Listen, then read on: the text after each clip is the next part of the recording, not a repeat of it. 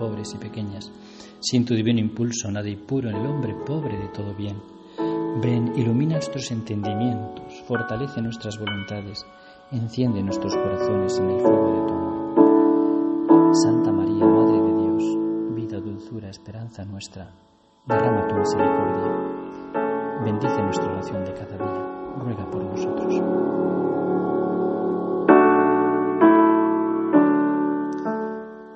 es el martes de la segunda semana de Cuaresma.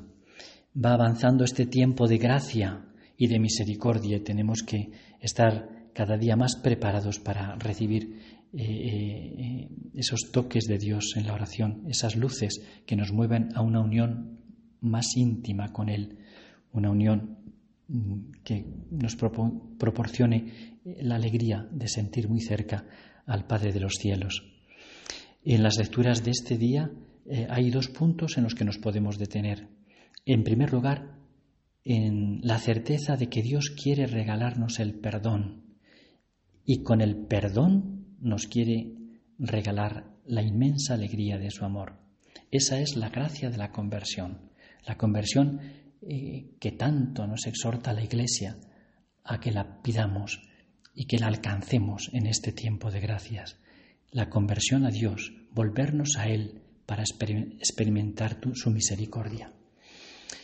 En la primera lectura tomada del libro de, Isaías, Dios, con unas palabras realmente eh, eh, contundentes, directas, amorosas, nos exhorta a esa conversión, porque Dios tiene más interés en nuestra santidad y en meternos en el cielo que nosotros mismos. Por eso dice el Señor, lavaos, Purificaos, apartad de mi vista vuestras malas acciones, dejad de hacer el mal, aprended a hacer el bien. Aquí tenéis la, súplica ardiente de un corazón de padre que, está preocupadísimo por sus hijos, les ve enfermos, les ve necesitados, y Él tiene la solución, venid a mí, os, quiero curar, os quiero limpiar, os quiero abrazar, dejad de hacer el mal, porque vosotros sois los perjudicados, tenéis delante el camino del bien y el camino del mal, y siempre por el camino del bien, y será una bendición. Qué bueno es el Señor, que nos lo perdona todo, todo, desde los pecados más leves, más insignificantes, las miserias habituales, hasta los pecados más grandes que podamos tener, de quizá de muchos años sin confesarnos. Por eso insiste el Señor en este texto de Isaías y dice, venid, aunque vuestros pecados sean rojos como la púrpura, quedarán como lana, aunque sean como escarlata, quedarán blancos como la nieve. Qué, preciosas palabras que están siendo un eco del corazón de Dios que nos quiere perdonar. No hay ninguna alegría semejante a la del perdón de Dios.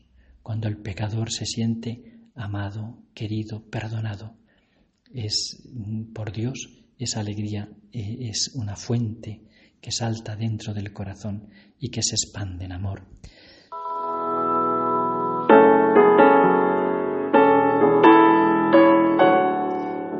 Otro punto que podemos también meditar, que lo sacamos del Evangelio, y es la pureza del amor. en el Evangelio Mm, de hoy Jesús mm, se dirige principalmente a los que enseñan, a los que se sientan en la cátedra de Moisés, podríamos decir hoy a los obispos, a los sacerdotes, a todos los predicadores, de tal manera que lo que les pide es que sean auténticos, que lo que predican con la boca, que lo cumplan con la palabra para que sean creíbles. En realidad, aunque sea para ellos, nos lo dice también a todos los cristianos, que seamos verdaderamente coherentes con nuestra fe, que sobre todo prediquemos con, la vida más que con las palabras, porque, porque las palabras quedan muchas veces huecas si no van llenas de la vida. Hablamos más con lo que somos y con lo que hacemos que con lo que decimos. Por eso poner amor en, en, lo que hacemos de tal manera que no nos tenga que reprochar el Señor que hacemos una cosa pero predicamos otra Mm, la vanidad, cuántas veces mancha todo lo que vamos haciendo, porque buscamos, pues eso, la apariencia los asientos de honor, que nos haga reverencia la gente, eh, eh, cosas que Jesús está denunciando en este Evangelio. Sin embargo, San Juan de la Cruz nos dice, más agrada a Dios una obra, por pequeña que sea, hecha en escondido, no teniendo voluntad de que se sepa, que mil hechas con gana de que lo sepan los hombres, porque, porque el que con purísimo amor obra por Dios, no solamente no se le da nada de que lo vean los hombres, pero ni que lo pero ni lo hace porque lo sepa el mismo Dios, el cual, aunque nunca lo hubiese de saber, no cesaría de hacerle los mismos servicios con la misma alegría y la misma pureza de amor. Hermanos, hagamos hasta las cosas más pequeñas por puro amor de Dios, para darle gloria, San Ignacio diría, para darle la mayor gloria de la que somos capaces.